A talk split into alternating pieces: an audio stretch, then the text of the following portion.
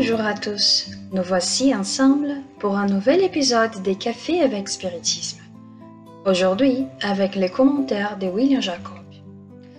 Dans l'évangile de Saint Matthieu, chapitre 13, verset 44, nous trouvons le passage de la parabole du trésor caché qui dit Le royaume des cieux est semblable à un trésor qui était caché dans un champ et qu'un homme vint à trouver.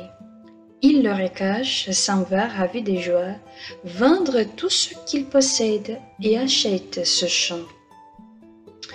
Bien que courte, c'est une parabole qui nous offre de nombreuses réflexions et nous ne pouvons manquer de profiter de la lucidité de Kaibar Schutte qui, dans le livre Paraboles et enseignements de Jésus, écrit le commentaire suivant à ce sujet. L'homme a résumé sa tâche sur la terre à chercher des trésors, trouver des trésors, cacher des trésors, vendre ce qu'il possède pour acheter des champs qui ont des trésors. Il en a été ainsi, il en est ainsi. Pourquoi l'homme travaille-t-il sur terre? Pourquoi étudie-t-il? Pour quelle lutte au point de tuer son semblable? Pour posséder des trésors. Jésus, connaissant les artifices que l'homme utilise dans la conquête des trésors, a fait du trésor caché une parabole, les comparant au royaume des cieux.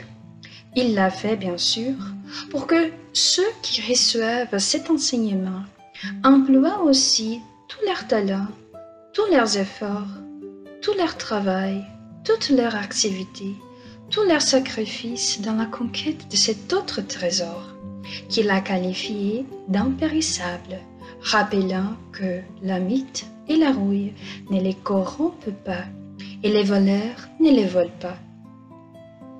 Le royaume des cieux est un trésor caché au monde, car les grands, les nobles, les guides et les chefs de sectes religieuses ne veulent pas le faire apparaître à l'humanité. Mais, grâce à la révélation, aux enseignements spirites aux esprits du Seigneur, il est aujourd'hui très facile pour l'homme de trouver ce trésor. Il peut être plus difficile pour lui de vendre ce qu'il a et d'acheter le, champ, c'est-à-dire de se débarrasser de ses anciennes croyances, de son égoïsme, de ses préjugés, de son amour de bien terrestre pour posséder le bien céleste. Comme il est dans la matière, L'homme préfère toujours le bien apparent et périssable parce qu'il les considère comme positifs. Il considère comme abstrait le bien réel et impérissable.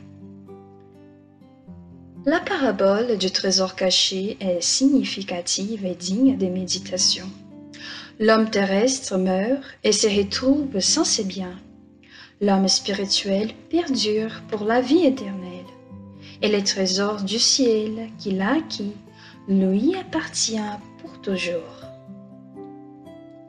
Intéressant commentaire de Kaibar qui nous rappelle dans un premier temps la saga humaine pour les trésors. Qui ne se, ne se souvient pas des histoires de voyageurs qui ont quitté leur maison à la recherche d'or et de diamants? La colonisation de pays d'Amérique latine, par exemple, a été marqué par l'extraction des trésors cachés, ou pas si cachés que cela, et par l'exploitation des êtres humains placés dans des situations qui nous choquent aujourd'hui lorsque nous lisons les reportages sur cette époque.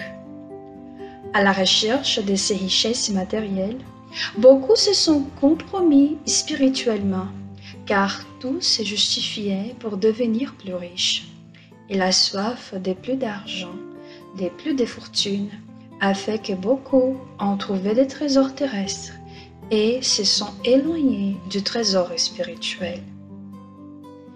Eux, c'est de ce dernier trésor dont Jésus parlait tout le temps. Et dans la parabole, il devient clair une fois de plus qu'il en est en nous, malgré notre insistance à le chercher à l'extérieur. Nous ne devons pas rejeter les choses extérieures sous prétexte que nous n'en avons pas besoin, et nous ne devons pas en abuser comme si tout se rapportait à elles. Mais nous devons les utiliser avec la conscience qu'elles peuvent être utiles à notre corps ou au nom que nous portons dans cette incarnation, mais pas à l'esprit que nous sommes. Donc, ni refus, ni abus, mais utilisation consciente de tout ce que la vie nous offre. Et comme le royaume des cieux est en nous, il faut renforcer l'importance de la connaissance de soi, de la plongée intérieure qui demande courage et humilité pour affronter nos propres faiblesses et les transformer en potentialités.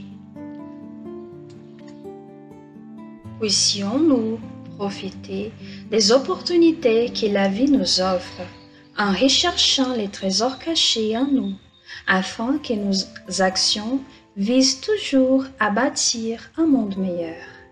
Je vous souhaite beaucoup de paix et jusqu'au prochain épisode des Cafés avec Spiritisme.